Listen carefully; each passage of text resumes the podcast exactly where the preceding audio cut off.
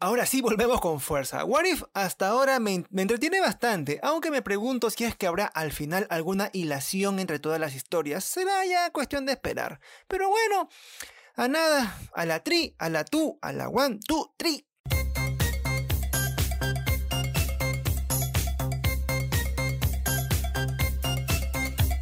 Hola, mis seres interdimensionales. Ya estoy con ustedes otra vez tras unos días de vacaciones.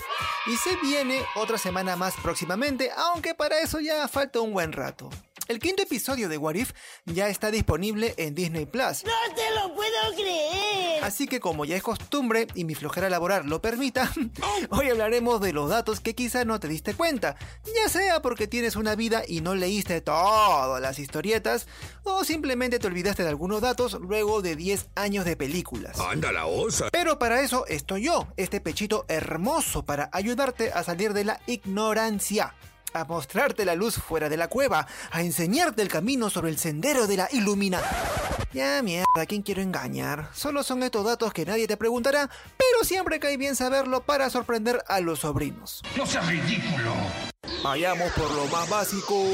¿Por qué los superhéroes zombies conservan sus poderes? Si ya tienen el cuerpo hecho mierda, ¿cómo pueden ser tan habilidosos como cuando estaban sanos? No lo sé, tú dime. La clave aquí es que el virus no es como te lo imaginas, así como The Walking Dead cuando era chévere.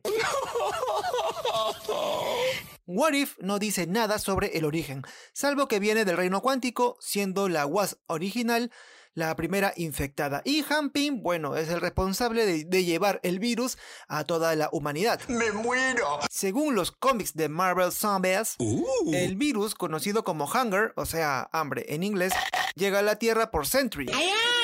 La naturaleza del virus es más parecida a los simbiontes, ya saben, algo así como Venom y compañía. El detalle es que eh, el hambre conserva la inteligencia y las habilidades del anfitrión, y en realidad no es que coman carne, sino solo buscan infectar a más personas. En What If vemos algo de ambas cosas. La carne sirve para alimentar a los infectados, algo así como lo que sucede con Scarlet Witch, y mantiene las habilidades y la inteligencia de los Vengadores. Algo de esto último lo vemos en la escena final, cuando Thanos muestra que, a pesar de ser un muerto viviente, sigue con la misma búsqueda de las gemas del infinito. Uy, no lo puedo creer. Y esto también me lleva a otro punto sobre varias escenas de What If. ¿No se han dado cuenta que si bien la historia desarrolla tramas alternativas, hay cosas que se repiten como el UCM? Bueno, quizás es porque eres feo. El episodio anterior de Doctor Strange descubrimos que hay algo más llamado punto absoluto del tiempo, es decir, un evento que nunca de los nunca jamás de los jamases podrán evitarse, así como tu virginidad. Me pareció haber visto un par en el capítulo más reciente, en el que recuerdo más es la muerte de Vision para entregar a Spider-Man la gema de la mente, casi de la misma manera que ocurrió en Infinity War. Ahora creo que sí es turno de hablar de los Easter eggs, que solo un experto de Marvel como yo, ya tamara, ¿quién quiere engañar otra vez? Han notado en este episodio de What If. No me digas, no me digas. Tan solo al inicio hay un detalle interesante cuando Bruce Banner llega al Sanctum Sanctorium, tal como vimos en Avengers Infinity War. Al rato vemos que usa un traje color burdeus tipo kimono y el detalle es que la prenda ya apareció antes en el UCM. Es el traje que usan los practicantes de artes místicas de Kamartag. ¡Anda la osa! Acerca del video tutorial zombie de Peter Parker, la secuencia está inspirada en el personaje de Jesse Eisenberg, sí, así se dice, en Zombieland, una muy buena película que la recomiendo.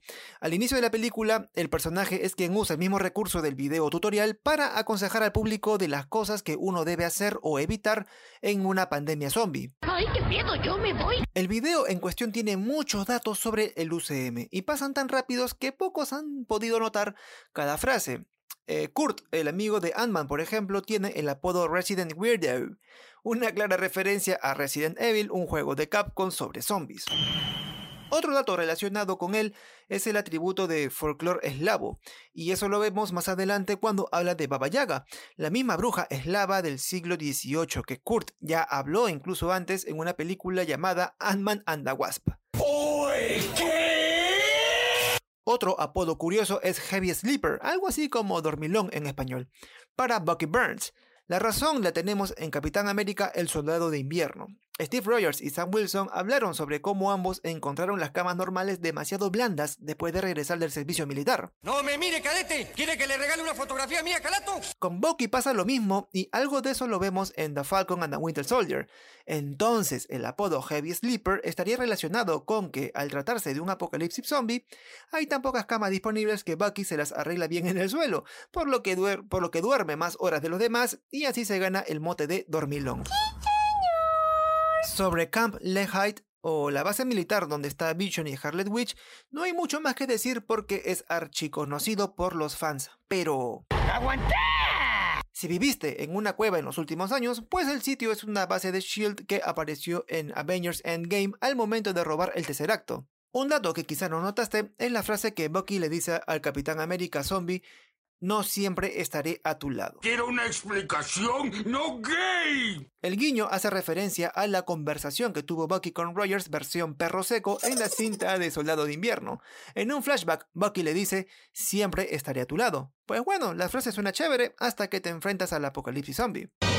¡Eres un cobarde! Y ya para ir acabando, la cabeza de Ant-Man en el frasco original debía ser la de Jan Van Dyne según las historietas de Marvel, siendo Han Pym el responsable de los experimentos. ¡Puta, qué asco! Algo así súper rápido que pasó en la escena final, cuando los zombies invaden la base militar, es la aparición de Deadpool.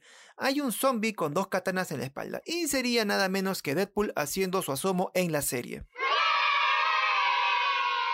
Por último, la frase de T'Challa, abro comillas, en mi cultura la muerte no es el final, apareció en Capitán América Civil War, después de que su padre fuera asesinado por el soldado de invierno en un acto...